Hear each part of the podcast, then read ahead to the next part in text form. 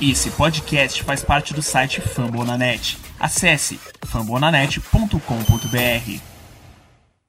It's a new home for the Vikings. They continue their tradition, designated someone to blow the Galler horn to signal the start of battle on the gridiron.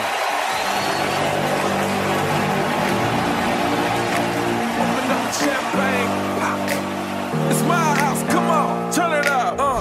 Hear a knock on the door and the night begins. Skull Brothers, sejam bem-vindos. Mais um episódio do Vikings Brasil Podcast. Falando com vocês mais uma vez é o Rafão Martins. De novo, aquela vibe positiva, vitória em cima do Bears, em cima do nosso rival de divisão, dentro de casa. Se o Jim quiser, a gente só joga agora em Minnesota, mas vamos com calma, vamos falar da nossa bye week que tá garantida, não tem jogo nessa semana que vem, vamos assistir de camarote os, os times de wild card se degladiarem pela, pela vaga no Divisional Round. E para falar um pouco mais disso, do Vikings e de toda a situação dos playoffs, chamo Ramiro Pera mais uma vez. Tudo certo, Ramiro? Salve galera, torcida do Sangue Roxo. Melhor impossível, Rafão. Garantido o bye week, uma vitória em cima dos Bears. Próximo jogo dos Vikings playoff em casa sem nenhuma lesão reportada nova nesse jogo contra os Bears. Cara, só tem notícia boa, cara. Eu tô, tô feliz, eu tô esperançoso aí pra, pra nossa próxima partida com fé e com força que a gente vai chegar longe nesses playoffs. É isso aí, então, como disse, né? Nessa semana não tem jogo, estamos de bye. A gente vai mudar um pouco a, o nosso padrão aqui do programa. A gente começa respondendo a galera, depois vamos pro recap no segundo bloco, e o bloco final, em vez do, do preview do nosso próximo jogo, a gente vai falar um pouco do que, que pode acontecer nessa semana. Para que o Vikings vai utilizar essa semana de folga, é, o que, que a gente tem que olhar nesses jogos, enfim, vamos dar uma passada geral na rodada da NFC do Wild Card. Mas vamos, vamos direto, né? Vamos pro primeiro bloco, vamos responder a galera que tá satisfeita. É a segunda melhor campanha do Vikings na história, 13 vitórias e 3 derrotas. Vamos falar mais no próximo bloco. Welcome to my house. It's my house.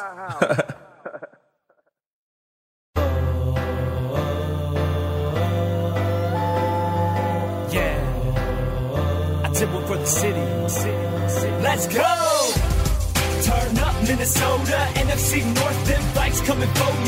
Isso aí, bloco de perguntas e respostas. A galera tava, tava um pouco descansada. Não sei se ainda não voltaram para 2018, tá ainda naquela naquela ressaca do ano novo.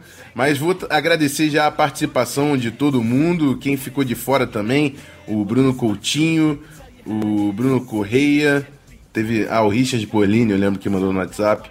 Mas eu peguei algumas perguntas, já fiz uma acumulada no final. Vamos começar pelo Eduardo Albuquerque Carneiro, que diz o seguinte: Desde o início da temporada, parece que quando os adversários tentam anular ou o Diggs ou o Thielen, o outro sempre aparece. Vocês acham que alguns, algum dos nossos possíveis adversários nos playoffs tem uma secundária capaz de parar os dois? Eu acho o seguinte: no playoff da NFC, a nossa defesa é a melhor disparada. Depois da gente, o Panthers talvez. Mas mesmo assim, o Panthers não tem uma secundária invejável. Uh, acho que nenhuma secundária tem capacidade de colocar dois corners em nível de Diggs e Thielen. E a gente tá vendo uma, tá vendo uma crescente no, no na produção do Diggs né, nas últimas semanas. É, touchdown agora em jogos consecutivos. É, foram oito touchdowns igualando a marca do Kyle Rudolph, é, um dos líderes aí do time entrando na end zone. Então é importante a gente ter os dois jogadores muito fortes. A gente já falou durante essa temporada aqui no podcast da importância do Diggs para a produção imensa do Thielen, que fez ele ser convocado para o Pro Bowl, mas são dois jogadores muito eficientes. O Diggs até é, veio a, no, a, aqueles reports do os relatórios né, da PFF no final da temporada. O Diggs foi o wide receiver com o melhor rating na end zone, né, marcando touchdowns. Então a gente tem um, um cara muito confiável nessas, nessas é, rotas que tem o passe contestado, que ele tem que brigar pela bola. E o Thielen muito bem, muito refinado em separação, é, correndo rotas uma dupla que a gente confia para complementar o nosso ataque. É, você acha, Ramiro, que tem alguma defesa aí que pode bater de frente com, com a nossa dupla de recebedores? Olha, Rafão, é, analisando os cinco times que estão no playoff agora, é, eu arrisco a dizer que nenhum desses times tem capacidade para parar o ataque aéreo dos Vikings quando jogando bem. Por que, que eu estou falando quando jogando bem? Existem dias, existem oportunidades, existem jogos que a gente sabe que o time não está na sua melhor forma. A gente viu o exemplo com o jogo contra o Carolina Panthers. Mas, levando em consideração Stephon Diggs e Adam Thielen jogando o seu melhor, o Casey Keenan lançando as bolas da melhor forma como a gente viu ao longo de vários jogos na temporada, eu acho que não tem nenhuma defesa preparada para lidar com os dois wide receivers e digo mais, a gente não pode esquecer do, da ameaça que é o Kyle Rudolph no meio do campo recebendo bolas, é o Tyrande com é o, um jogador dos Vikings com o maior número de touchdowns, junto com o Stephon Diggs e o Latavius Murray na temporada. A gente não pode esquecer do Jarius Third Down Right, que ele sempre aparece em jogadas clutch, em momentos que o time precisa fazer uma terceira descida jogando no slot, joga muito bem. Então, até pode existir, até pode ter um momento que a defesa consiga encaixar e, e anular um pouco o Alan Thielen ou inibir um pouco os crossing routes do, do Stephon Diggs, mas o ataque aéreo dos Vikings nesse ano, ele, ele tá numa ele tá numa sintonia, numa química tão boa que mesmo uma defesa tentando anular os dois wide receivers vai ser muito complicado parar o elenco inteiro. Acho que esse é o grande diferencial e por isso que não só pensando em Diggs e, e Thielen, mas o ataque aéreo dos Vikings tem tudo para arrebentar nessa, nessa pós-temporada. Isso aí, uma baita dupla, né? A gente sabe o quão importante eles foram para essa campanha do Minnesota Vikings e vamos esperar que eles também consigam fazer um barulho aí na pós-temporada. Com certeza vão conseguir, mas vamos falar, continuar falando do ataque, né? A gente tá falando do, do barulho que o nosso ataque pode fazer e foi o grupo que realmente deu o maior salto da temporada passada para essa, o ataque. É, o Leonardo Rabelo pergunta o seguinte: o quão importante seria a manutenção do Pat Shermer como coordenador ofensivo para a sequência do trabalho do nosso ataque. Você falando sequência de trabalho, não tem como você não falar que o Pat Shermer é crucial. A gente não vai conseguir manter uma sequência mudando a grande mente ofensiva por trás desse ataque. É o cara que faz o play call, que chama as jogadas. Então, sem o Pat Shermer, com certeza a gente vai sofrer é, para manter o nível. É claro que a gente pode achar um, um, um técnico mais competente. É, eu não me arrisco ainda a dizer nenhum nome fora do, do Minnesota Vikings, porque é, vai, vai ter muita briga ainda aí de, de, de é, técnico demitido, mudança em coaching staff. Mas os nomes que eu olho dentro do, do Minnesota Vikings é o Daryl Hazel, nosso técnico de wide receiver, que era head coach na NCAA, já, já teve a responsabilidade de ser play caller, é claro que foi num nível diferente, fez um bom trabalho com os nossos recebedores no ano de 2017. E o Stefanski, né, nosso quarterback coach, que é um, um, o nosso técnico mais antigo de toda a comissão técnica. Ele, antes mesmo do Zimmer, ele já fazia parte da comissão técnica, já foi técnico de quarterback, de running back, de tight end, conhece todas as posições do ataque. É um técnico que o, que o Minnesota realmente investiu para desenvolver. E enfim, eu vou falar que tem o Tony Sparano ali. Não é um cara que eu gostaria de ver como, como coordenador ofensivo, mas já foi head coach da NFL, tem um certo prestígio e a gente tem que admitir o trabalho que ele fez nessa linha ofensiva, que foi um dos grandes destaques do nosso time nesse ano. Então, são três nomes para a gente ficar de olho. Eu, particularmente, gosto mais do, do, do Daryl Hazel, o nosso técnico de wide receivers. Mas vamos ver. O que, que, que, você acha? O Pat Shermer é praticamente. Já estamos em tom de despedida, né, Ramiro? Tá complicado de segurar o cara.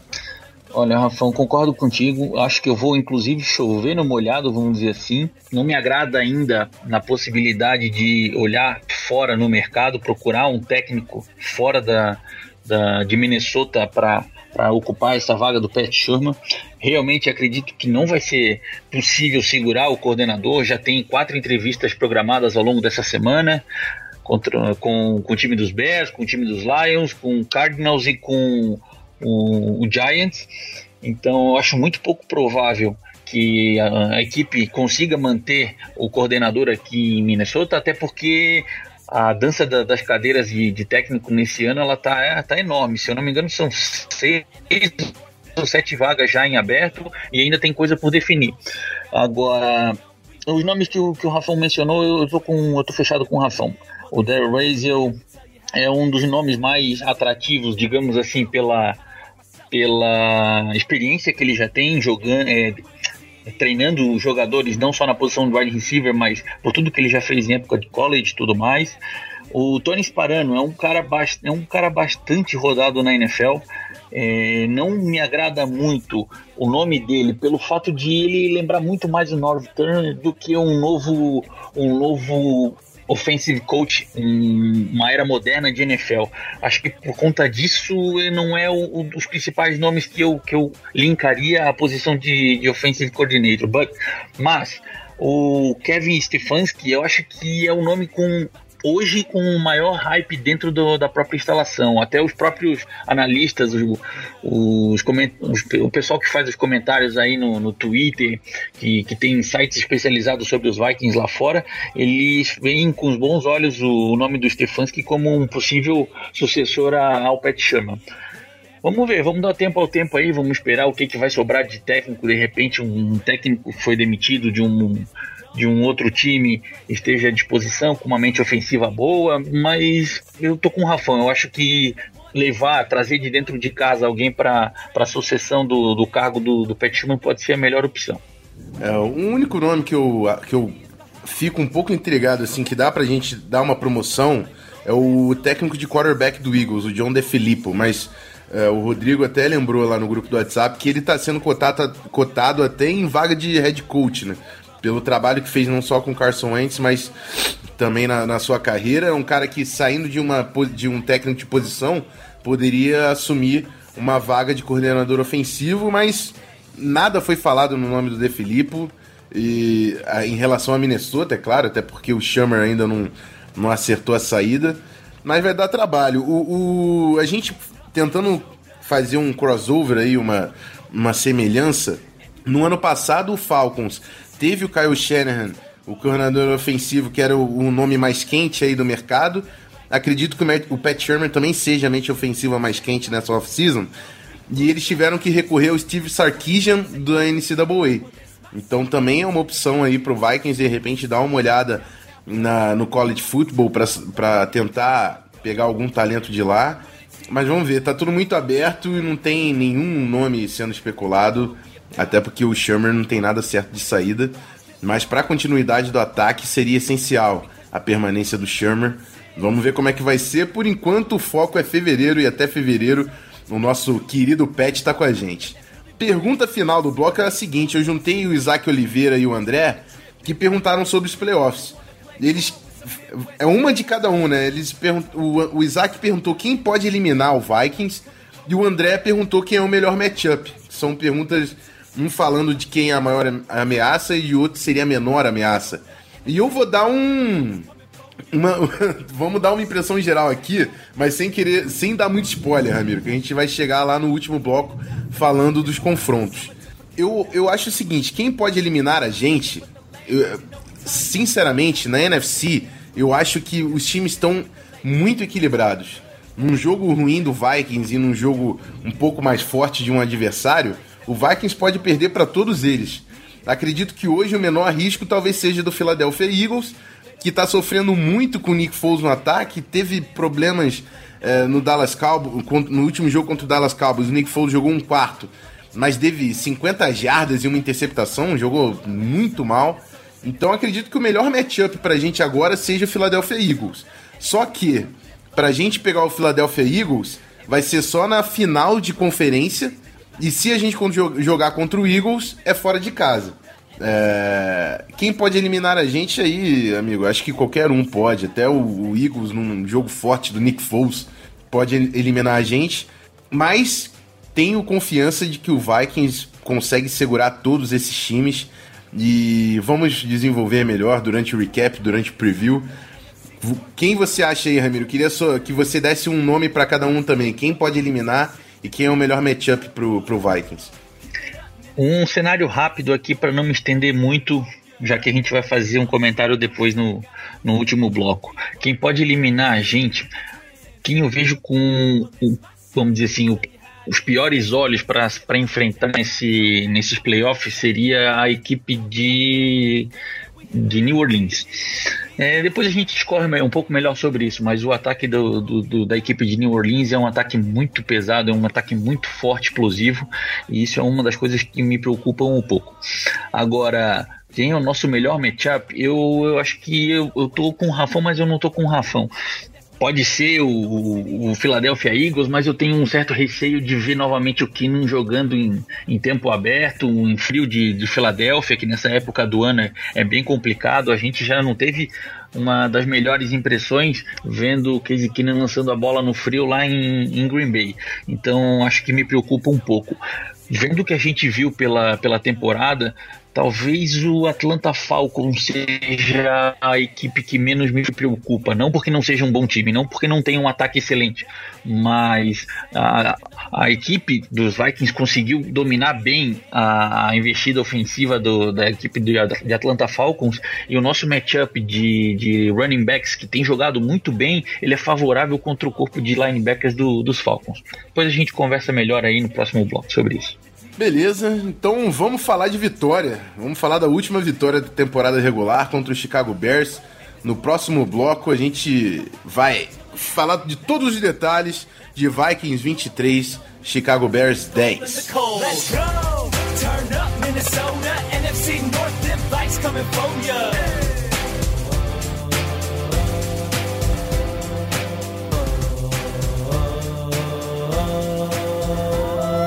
Keep them prayers up for five. Isso aí, galera. Melhor forma de fechar a temporada regular é com um Galahorn no recap, né? Não podia faltar. Ia ficar até estranho se não tivesse. Então, Cleverton, por favor, o último Galahorn da temporada regular. A gente espera ouvir, é claro, mais Galahorns durante os playoffs. Mas da temporada regular para marcar essa temporada absurda de Minnesota. Toca, por favor, Cleverton.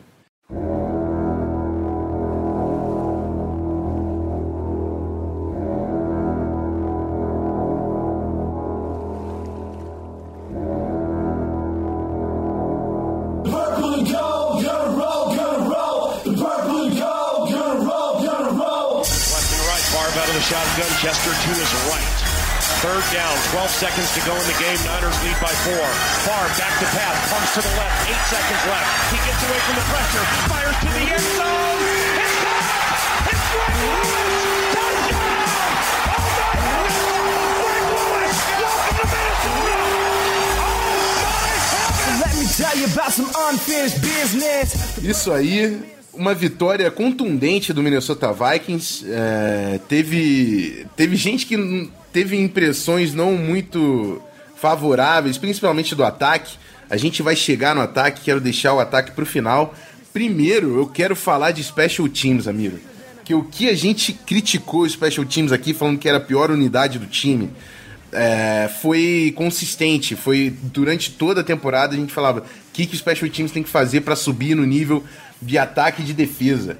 O Kai Forbes teve um, um chute feio, né? Com 55 jardas. Isso aí realmente. Mas assim, eu já não conto muito com o Kai Forbeth quando é 50 jardas ou mais. Eu, eu fico até. Eu acho que é 50-50. Pode errar, pode acertar. Ele é consistente de distâncias mais, mais curtas, mas depois de 50 jardas ele começa a perder um pouco a forma. Mas o trabalho, o Marcus Sherrills, amigo, foi a melhor partida do Sherrills no ano. Todo o retorno de punch ele estava conseguindo umas 5, 10 jardas pelo menos. Retornou muito o Sherrills. E também ajudou o Ryan Quigley, o nosso Panther, que fez um trabalho também sensacional. A gente teve mais de três jogadas dentro da linha de 10 jardas. Uma delas foi na linha de uma jarda, e com o Sherrills pegando a bola para não ir para end zone. Um trabalho sensacional. A gente tem que bater palma pro, pro Prefer nessa, nessa semana, que realmente eu tô com o coração um pouco mais tranquilo. Depois que a gente falar do ataque, eu vou falar porque eu tô mais tranquilo chegando nos playoffs. Uma parte é o trabalho que o Special Teams teve contra o Chicago Bears. o que, que você achou? Você também ficou surpreso, Ramiro? Porque a gente falou bastante do, do time de especialistas durante a temporada, né? Rafão, acho que sou a pessoa que mais pelou a língua nessa temporada com, com um dos jogadores do nosso Special Teams. É o próprio Ryan Quigley, que teve um, uma excelente partida agora contra os Bears. O próprio Rafão já mencionou sobre os, os punts que ele colocou dentro da linha de 10 jardas. E durante a, a, a pré-temporada, eu critiquei bastante os Vikings por escolherem eh, o Ryan em vez de escolherem o, o outro Panther que estava na briga, na disputa, que era o Taylor Smunk, porque o Ryan Quigley ele já é um cara um pouco mais experiente, já tem uns 4 ou 5 anos de NFL, e eu estava esperançoso de que o time pudesse continuar com o Simon tinha uma perna muito mais forte do que a do, do Quigley, só que não tinha uma direção tão precisa assim. E acreditem se quiser, o Ryan Quigley entrou nessa temporada para a história dos Vikings como o primeiro punter do time a não fazer nenhum touchback em toda a temporada regular. Foram 71 punts e nenhum deles tocou a end zone.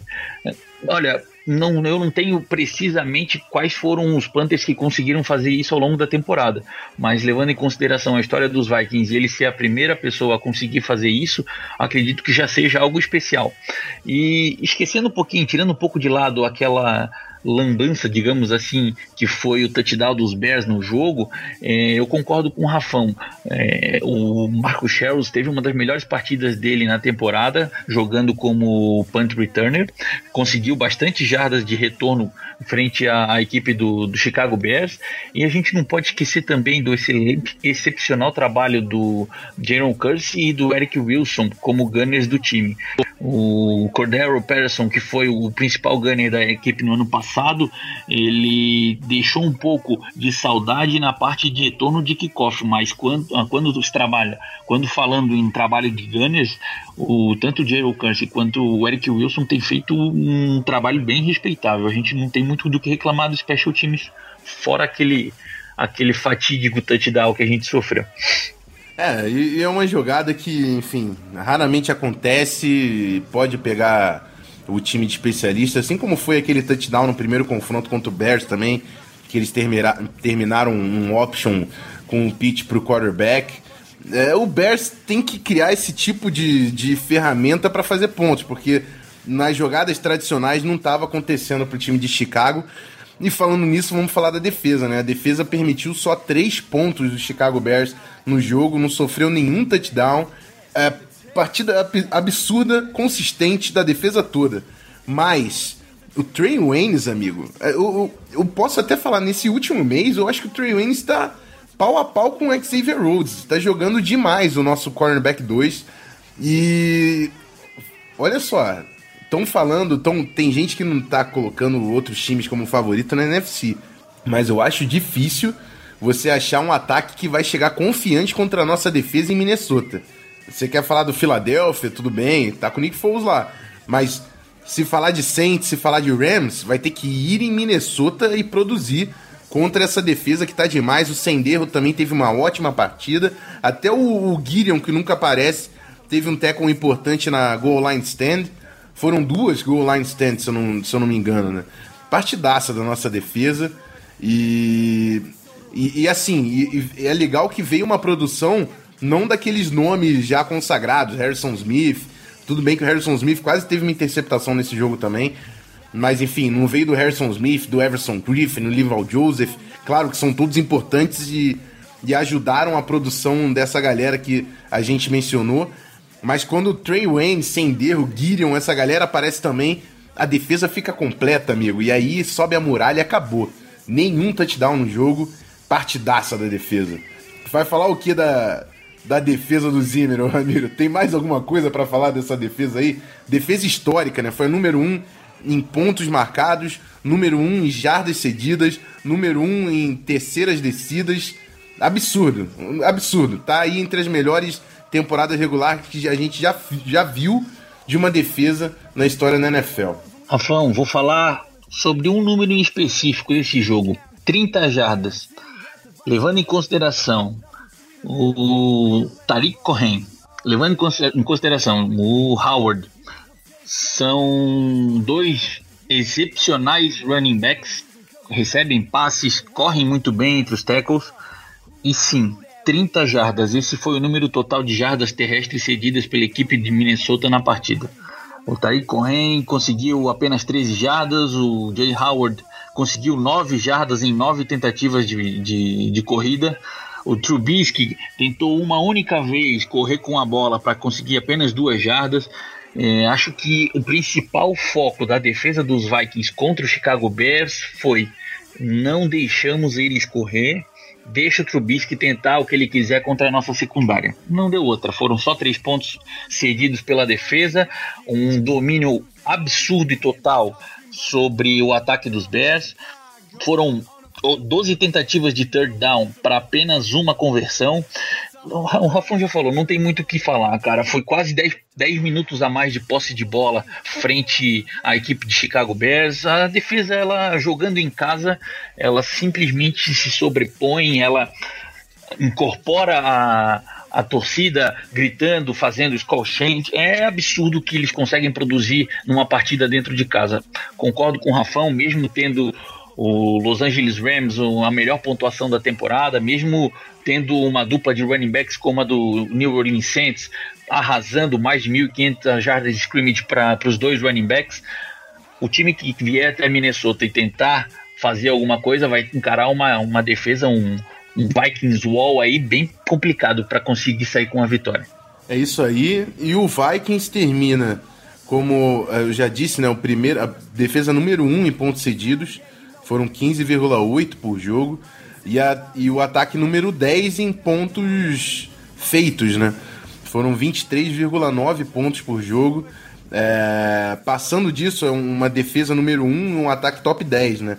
Mas outra estatística que eu puxei aqui também que eu queria dar como referência, que é o DVOA, é uma estatística nova que ajusta o, a produção em relação ao adversário e tudo mais fala que a nossa defesa é a número 2 do em DVOA, né? Ficando atrás do Jacksonville, mas esse, essa estatística também tem uma, um ajuste que você pode pegar diminuindo a importância dos primeiros jogos da temporada, que é quando o time ainda está se acertando.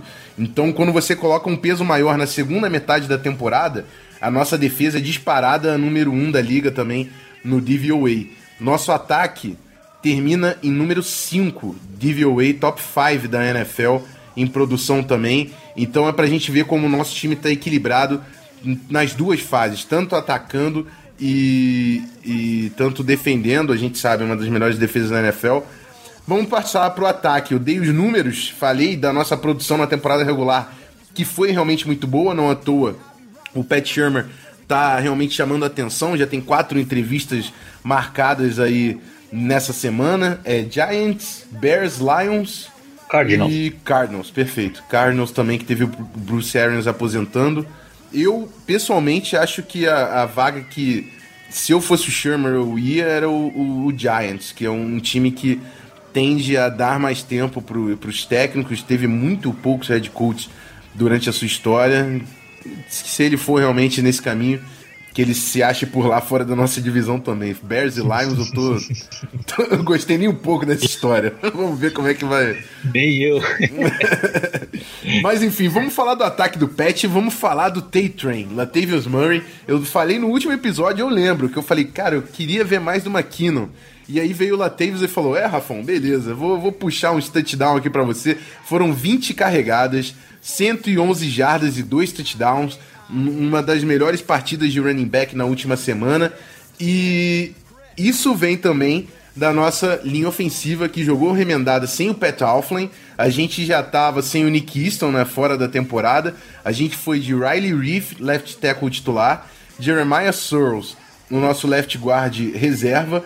O nosso center foi o Joe Berger, né, que é o veteranaço, nosso right guard, veio para o meio da linha. O, o Mike Rammers, nosso right tackle, jogou de guarde e entrou o Rashad Hill, que eh, jogou várias partidas já com a gente na nossa linha principal de right tackle. Foi uma boa partida. Gostei demais das formações desequilibradas, é, eles chamam de linha desbalanceada, que é quando você coloca um, um, jogador de linha ofensiva a mais também, o Aviante Collins, nosso tackle reserva, entrava. A gente com seis OLs e o David Morgan, que bloqueia pra caramba, o CJ Ham também, que é um baita fullback, formação pesadona em cima do Bears. E olha que o front seven do Bears, ele não é ruim, tá? Não é fraco. O, o, se tivesse uma força nesse, nesse Chicago Bears que jogou contra a gente, até porque a linha ofensiva do Bears estava desfalcada, era o front seven. E a gente correu para cima deles o jogo todo. No finalzinho, para matar a partida, a gente estava encostado quase na end zone e o Latavius Murray começou a disparar a corrida de 10, 20 jardas. Gostei demais do trabalho da linha ofensiva e tomara que a gente consiga replicar essas jogadas de formação pesada também nos playoffs, até porque o Case Keenan, uma, uma das maiores virtudes do Keenan nessa temporada tem sido o play action. A maioria dos touchdowns dele tem vindo de, de passe de play action.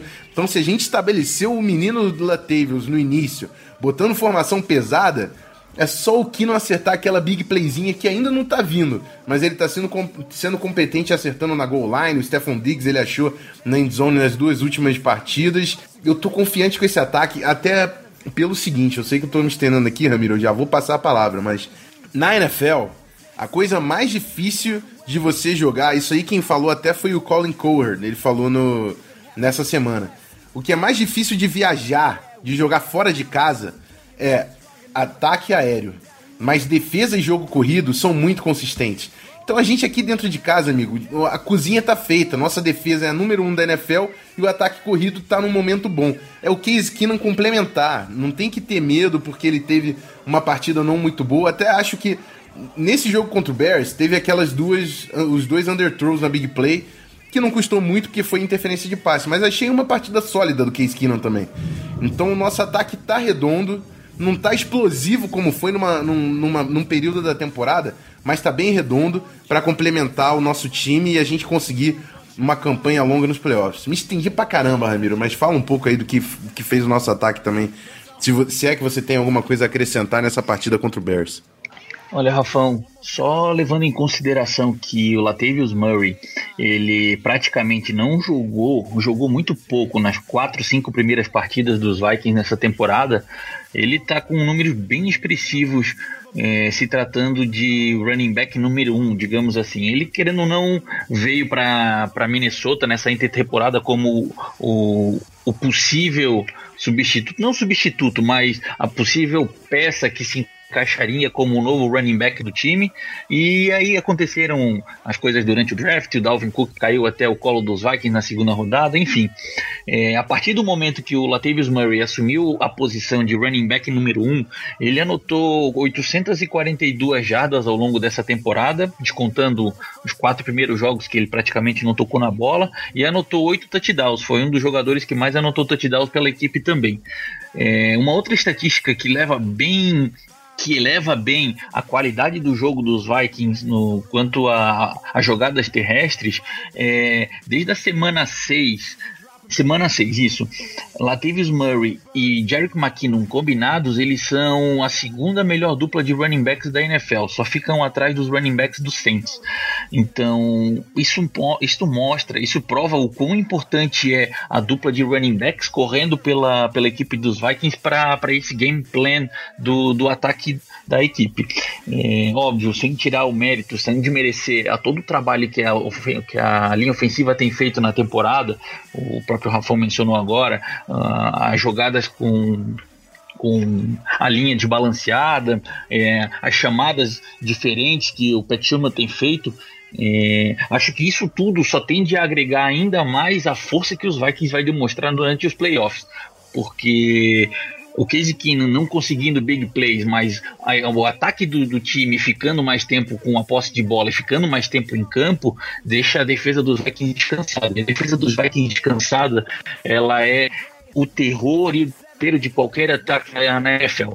Se o time conseguir alinhar é, o controle do relógio e e forçar o, o three and out, que é o, a marca-chave, o carimbo de, de, de, melhor defesa da NFL que os Vikings imprimiram ao longo dessa temporada regular, olha, amigão, vai ter que ter muito sangue na veia, vai ter que ter muita disposição para conseguir ganhar dos Vikings aqui em Minnesota.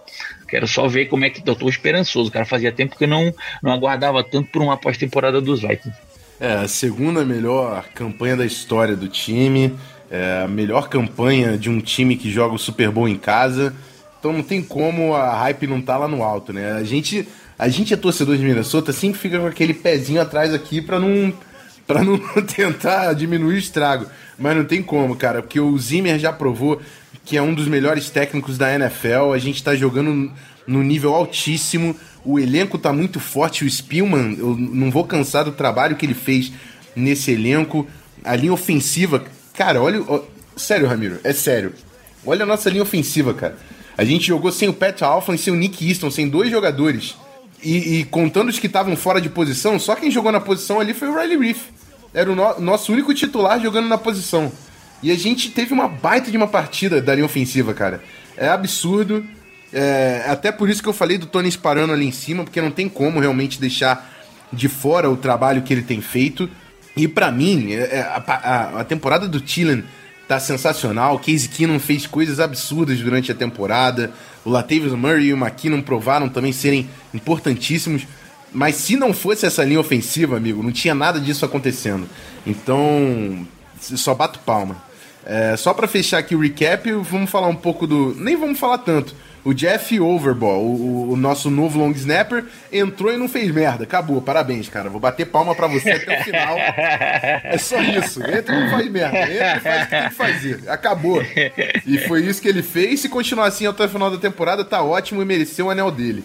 Que continue assim nos playoffs. Vamos falar um pouco do, do preview do Wild Card Round, Ramiro? É isso aí, vambora, vambora, que eu tô com, com a ponta da língua afiada aqui pra discorrer um pouco do que a gente tem para enfrentar aí o caminho até o Super Bowl. Beleza, então, vamos nessa. Depois da vinheta a gente volta bloco final para falar da, dessa rodada sem jogo, sem jogo do Minnesota Vikings.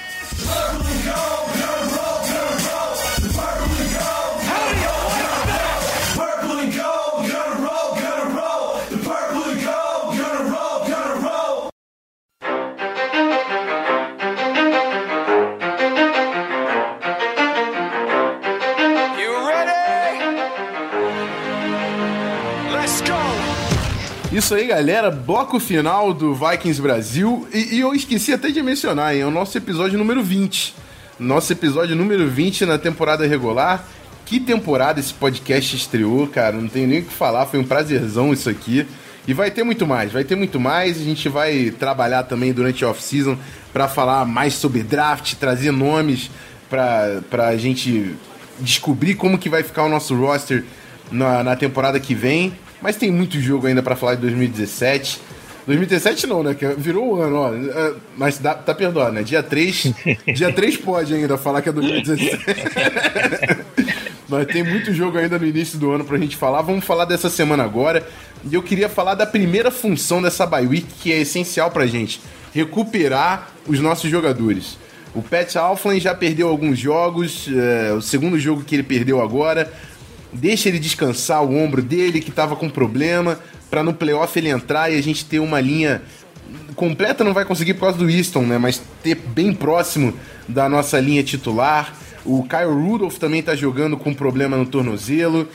Tentar descansar para voltar 100% é um cara importante recebendo bola. David Morgan teve uma partidaça, hein? Ele teve o melhor, a melhor nota da PFF para Tyrands na, na rodada final da temporada regular. Tá jogando muito bem o David Morgan, mas a gente sabe que o Kyle Rudolph é um, um dos alvos mais perigosos do Vikings na, na endzone nessa temporada. Tem o Shamar Stephen também, né, nosso defensive tackle, que tem que dar uma descansada para voltar. Acho que é isso, né? São os três mais importantes que a gente precisa recuperar nessa bye week. Tem algum outro nome, Ramiro? Tinha o Tremaine Brock, que é o nosso cornerback reserva, mas ele não. Ele entra em situações, ele tá atrás aí no depth do Terrence Newman, do Mackenzie Alexander, Trey Wayne, Xavier Rhodes. É, não é tão expressivo assim, o time não sente tanto a falta dele. Mas é o, o que a gente tem de lesão agora que precisa ser ser recuperada. Eu acho que o principal nome é o do Pet Alflin, sim, que ele faz toda a diferença no miolo da nossa linha. É, chegou nessa temporada e já mostrou porque que, que ganhou o Remington Trophy na época de college. E o, o Kyle Rudolph, né, que desde, desde o ano passado ele tem sido o principal alvo do time na, na end zone, não é à toa que nessa temporada já anotou oito touchdowns e ele mesmo falou, ele fez um tweet essa semana dizendo que se sente é, culpado de não estar tá ajudando mais o time, mas a lesão está incomodando ele, então ele está tentando fazer o que pode para não piorar a situação, mas mas ele sabe que está deixando, deixando a desejar. Espera que para o primeiro jogo dos playoffs já esteja 100%. Tomara, tomara que ele seja 100%, até porque eu quero ver ele junto com o David Morgan. O David Morgan está desenvolvendo cada vez mais e é mais uma escolha do Spielman assim, cirúrgica no terceiro dia, cara. Porque ninguém dava nada pelo David Morgan. Não, um Tyrande bloqueador. E ele já é para mim o melhor Tyrande bloqueador da NFL. Bloqueando o melhor da NFL. E tá começando a desenvolver o jogo aéreo. Esse último jogo dele deu gosto de ver, né? Teve aquela big play que voltou com o holding do Latavius, mas ainda assim conseguiu produzir nosso Tyrande. Outro nome que eu esqueci de passar que é importante é o deck do Xavier Rhodes, né? Que ele tá sempre saindo durante o jogo, que tá com problema lá na, na panturrilha. Vai fazer bem também essa semaninha de folga pro nosso cornerback número 1, um, o melhor da NFL nessa temporada. Rafão. Fala. Só lembrando a melhor nota do Tyrande David Morgan nessa, nessa semana 17, 90 de, de, de nota. Cara, 90 nota é considerado um jogador elite. Nessa semana ele realmente desempenhou o papel de jogador elite, hein? Isso aí, tem que respeitar o, o nosso cabeludo. É, vamos falar então de matchup, vamos falar de quem a gente pode enfrentar na, no Divisional Round, né, a semifinal de conferência é, os, os, os, jogos da NFC no momento são o seguinte: é, Atlanta Falcons contra LA Rams, Carolina Panthers contra New Orleans Saints. O Falcons é a, a seed mais baixa da NFC, foi a seed número 6. Então é o seguinte: se o Rams vence, a gente pega o Los Angeles Rams. Se o Rams perder, o Falcons, que é a pior seed, pega o Eagles e a gente vai pegar o vencedor do Carolina Panthers e New Orleans Saints. Acho que ficou bem claro. Se o Rams passar, é o nosso adversário. Se o Falcons passar, automaticamente o Falcons pega o Eagles e a gente fica com o vencedor de Carolina e New Orleans Saints. Porque tinha uma galera que tava olhando aquele chaveamento que a NFL faz com a tabela e fica um pouco confuso, né? Porque não é exatamente assim, não é de um determinado matchup, vai depender da colocação do time na temporada regular. E vamos falar um pouquinho mais desses times, vamos falar em quem a gente precisa dar uma olhada. Vamos começar com o jogo entre o Los Angeles Rams e o Atlanta Falcons. E eu vou começar falando, Ramiro, do, do, do jogador que para mim é o MVP dessa temporada, o Todd Gurley.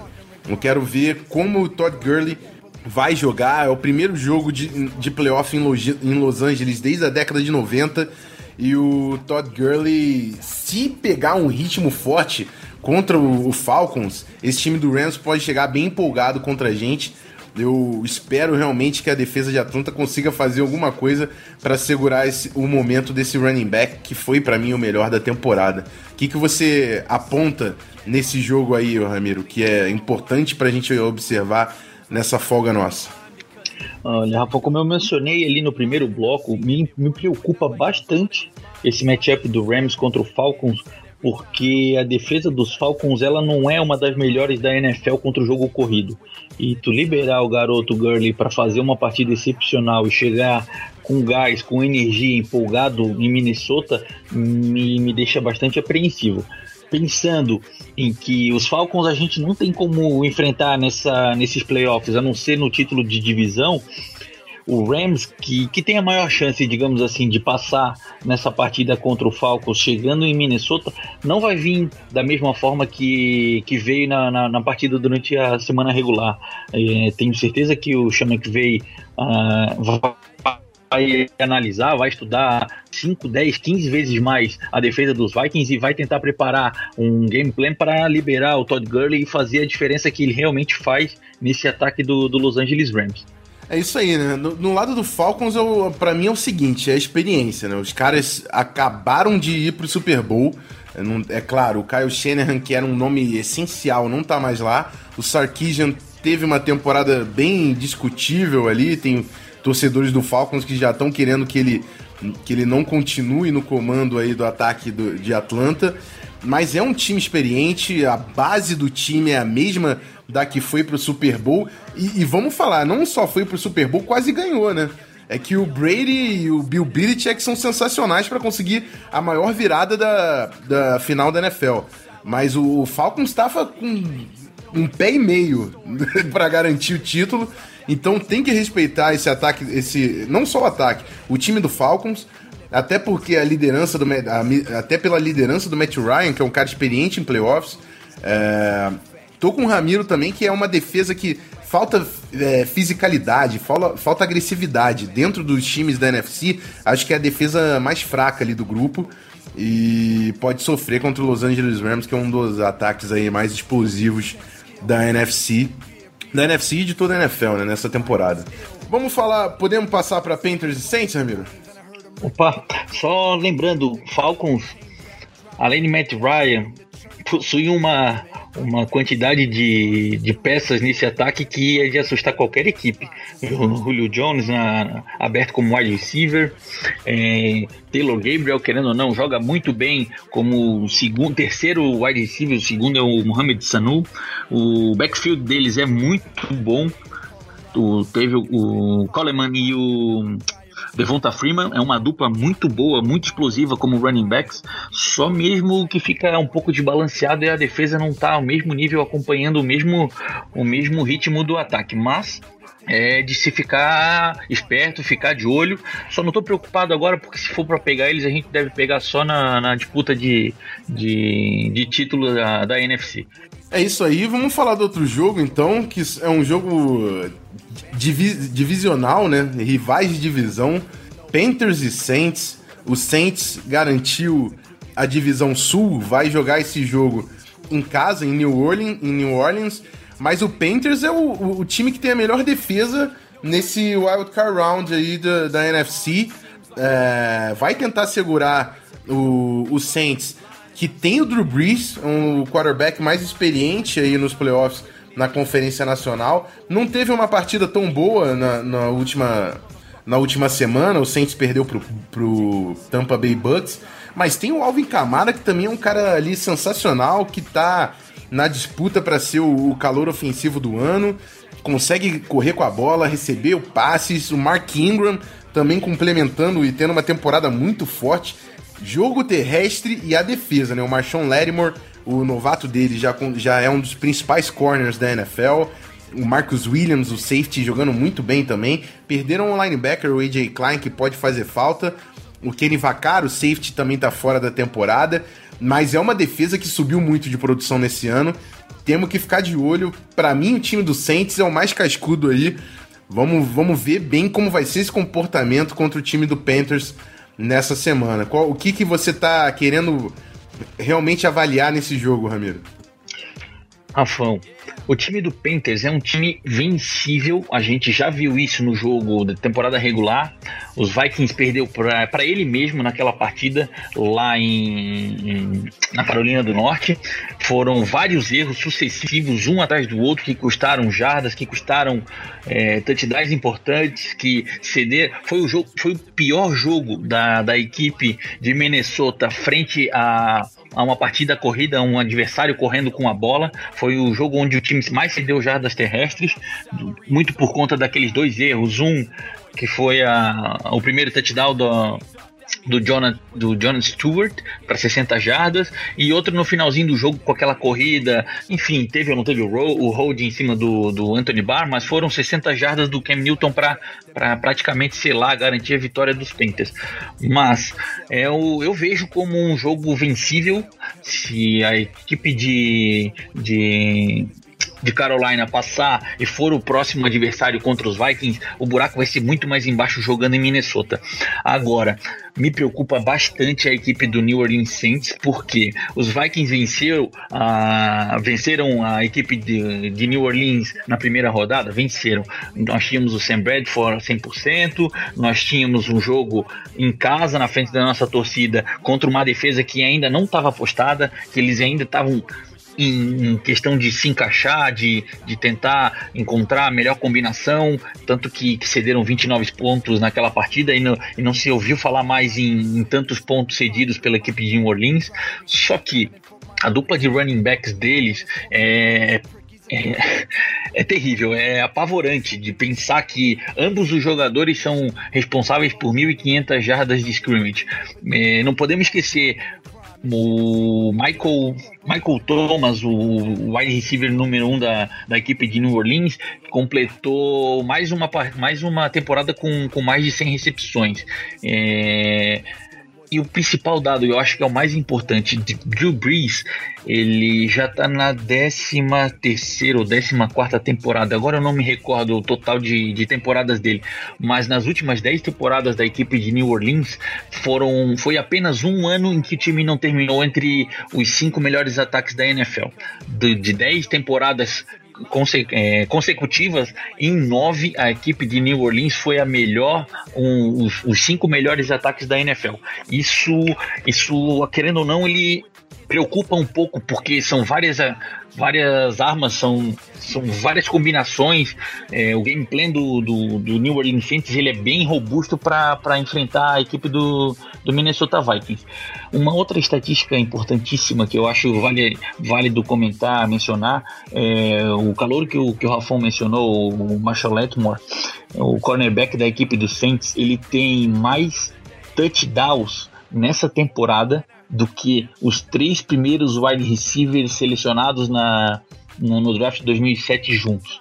Ele, se eu não me engano, foram três, são, foram três interceptações retornadas para touchdown e os três primeiros calouros, como wide receivers, não conseguiram anotar três touchdowns nessa temporada. Tem que ficar bastante de olho nesse, nesse jogador aí que está bem cotado para ser o, o calouro defensivo do ano. É, para mim ele é o calor defensivo do ano, já tá, para mim é top 5 corner da NFL já. Realmente muita bola o, o Marshall Lattimore e peça, peça fundamental para essa defesa do Saints conseguir o que conseguiram fazer nesse ano. Uma coisa que eu queria destacar do Saints também, amigo, a gente tá falando de Camara, tá falando de Ingram. Sempre bom prestar atenção na linha ofensiva. O Teron Armstead tá tendo problemas de com lesão, o, o left tackle deles, mas deve jogar o, o wild card round. Acharam o right tackle, o Ryan Ramchick, de Wisconsin, que tá tendo uma belíssima temporada também. A classe de novatos do, do Saints, Camara, é, Ramchick, o Lattimore e o Marcus Williams, os safety, os quatro jogando demais e mudaram a cara desse time do Saints.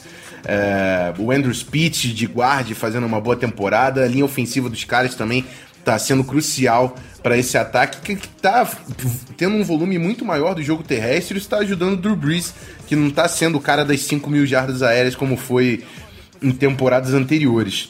Do lado do Panthers é aquilo que a gente já falou, né? Defesa dos caras é muito forte, principalmente no front seven, parando o jogo terrestre. A gente sabe que o jogo terrestre é importantíssimo para o Vikings, para conseguir abrir o jogo, dar aquele play action do Case Keenum que ele gosta muito.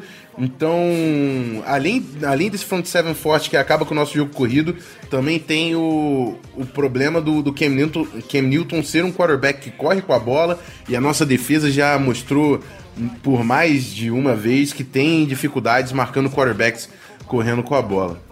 A nossa defesa já provou mais de uma vez que tem dificuldades marcando quarterbacks que correm com a bola. Então é, é um ataque que a gente realmente vai ter alguma dificuldade, é claro aquele jogo em Carolina, além de ter sido um dos piores jogos do, do Vikings nesse ano, assim, em execução né, do, do time, ainda foi fora de casa, né? Então o Panthers em Minnesota é, é, o buraco é mais embaixo. Mas vamos ver, é um jogo pra gente prestar atenção, principalmente porque se o Falcons passar, né, dali que sai o nosso adversário. É, alguma coisa a mais para falar? Tem o Christian McCaffrey também, tem muita coisa aí. Né? O, a NFC esse ano, amigo. que são os, todos os times são muito bons, cara. Todos os times são muito bons. O, o, Eagles a gente só não coloca no mesmo nível porque perdeu o Carson Wentz, mas se tivesse, amigo, era terra de ninguém ali. O Falcons talvez estivesse um pouquinho abaixo dos outros, mas todos os times estão muito fortes. Olha, a minha impressão final para essa para esse, esse playoff de 2017, 2018, é, os Vikings eles estão com um time hoje que o principal adversário dos Vikings seria ele mesmo. jogando em casa, com um time montado, melhor defesa da NFL, um ataque top 10, um special teams competente, é, acho que só erros, só problemas, só falta de atenção que seriam capazes de tirar a equipe dos Vikings de, de, um, de, uma, de, um, de uma possível aparição no Super Bowl. Por mais que o Los Angeles Rams tenha notado a maior quantidade de pontos na temporada, por mais que a equipe de, de Carolina Panthers seja uma equipe bem balanceada, correndo bem com a bola, uma defesa agressiva, o New Orleans Saints é um ataque muito explosivo, a defesa tem duas, três peças ali que são jogadores elite. Eu, eu realmente não vejo, não vejo uma equipe da NFC pronta, preparada para tirar o título dos Vikings dentro dentro de Minnesota. Acho que vão, vão ter que penar aí muito e bastante. Vai ter que acontecer um, uma catástrofe muito grande. A equipe não está concentrada. Mike Zimmer ter algum problema, perder duas, três, quatro peças chaves dentro do, do time para a equipe não aparecer no Super Bowl nesse ano, cara. Acho que é o ano que eu estou mais esperançoso em ver um, um possível anel aí com, congratulando a temporada dos Vikings. E, e vai do, do, que eu falei também, né? O, a defesa é a número um da NFL. É, estatisticamente, historicamente, é uma das melhores temporadas que a gente já viu na NFL. E, e, em 2009, que foi o ano que a gente chegou mais perto, né? Que a gente chegou na final da conferência, o ataque era absurdo. O ataque era um absurdo, aquele ataque com Brad Favre, Adrian Peterson, Percy Harvin. Mas a defesa tinha seus problemas. A defesa tinha seus problemas. É, principalmente na secundária. E eu vou puxar aquele ditado pra gente fechar bem, fechar bem esse bloco, que é o que a gente já aprendeu durante a NFL. Ataque ganha jogo, defesa ganha campeonato. Então, nada melhor do que a defesa número 1 um da NFL pra gente chegar confiante, jogando dentro de casa, Super Bowl é na nossa casa. Só vamos, uma semana de cada vez descanso de jogadores, descanso de titulares, que contra qualquer time da NFC, eu sou mais o nosso Vaicão. É isso aí, a gente fica por aqui nesse preview falando um pouco da rodada do Wild Card e vamos pro encerramento aí depois da vinheta, falar um pouco do que vem na semana que vem e do e fazer a nossa despedida aqui do programa. Até já.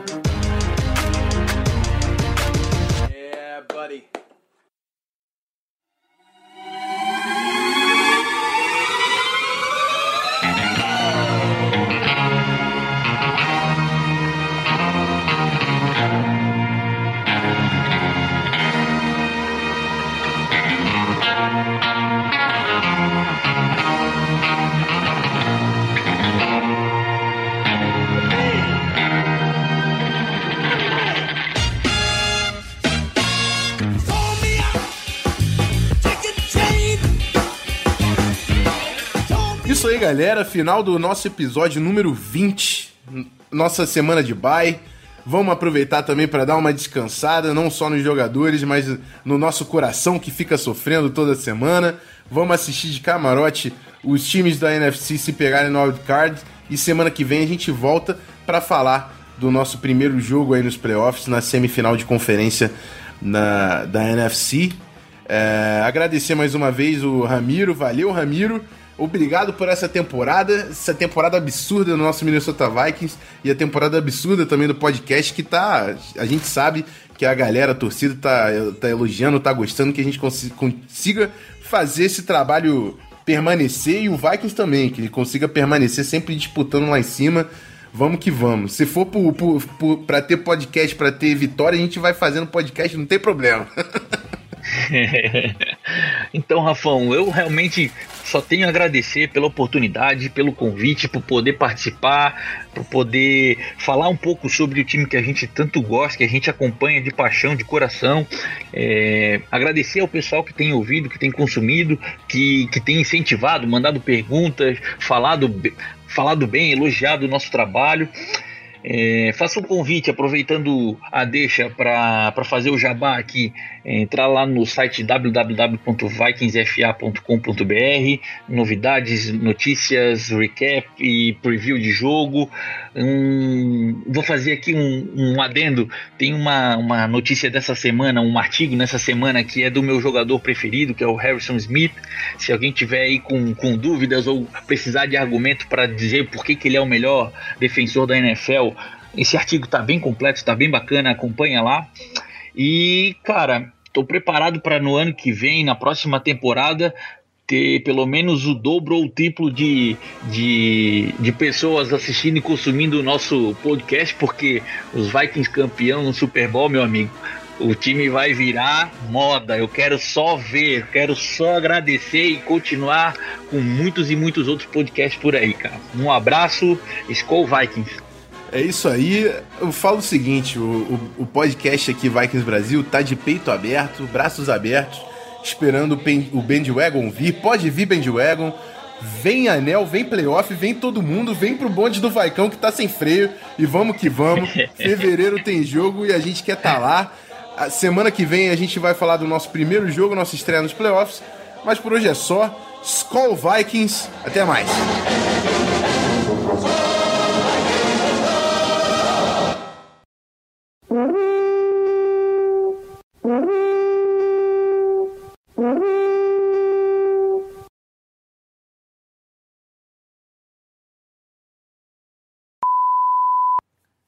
Tô hypado, cara. Porra, não consigo ver. não consigo imaginar um time ganhando dos Vikings em, em Minneapolis, cara, cara. também não vejo, não, cara. Não vejo. Até porque, assim, eu, eu, eu, sinceramente, os caras que eu, que eu tenho receio é o Camaro e o Gurley. Porque eu não gosto do matchup desses caras, principalmente recebendo bola. São uns caras muito rápido, cara. Quebra muito teco. Só que, amigo, em é Minnesota, aquele barulho absurdo, a nossa defesa vai estar tá cheia de cheia de peito, pô. Se a gente correr para cima dos caras, fica confortável, porque a gente mantém posse de bola. O problema é se o ataque não produzir, não conseguir ficar em campo. Se a gente mantiver posse de bola correndo com a bola, a gente vai embora, cara. Rafão, we trust. Isso aí. A gente, a gente viu o jogo contra o Rams. Cara, o Todd Gurley foi a pior partida dele na temporada. Eu acho que o Zimmer já tem mais ou menos um gameplay preparado para parar o jogo corrido do Saints. Só que eu realmente fico preocupado, cara, porque é muita coisa, são muitas armas. E o Drew Brees, ele, porra, 72% de passe completado na temporada, velho. Ele é um, um God Brees. Ele é um Deus Brees, cara. Cara, eu fico, eu fico muito, muito apavorado em, em disputar uma partida contra ele. Ele é. Tem que tirar o chapéu. Ele é um dos melhores da, da história da NFL, cara. É isso aí. Me apavora. Não, o Drew Brees é muita bola. Mas fez é, esses números também todos não foram contra a gente, né? É, que bom, né? Buraco em Minnesota mais embaixo. Vamos pro encerramento.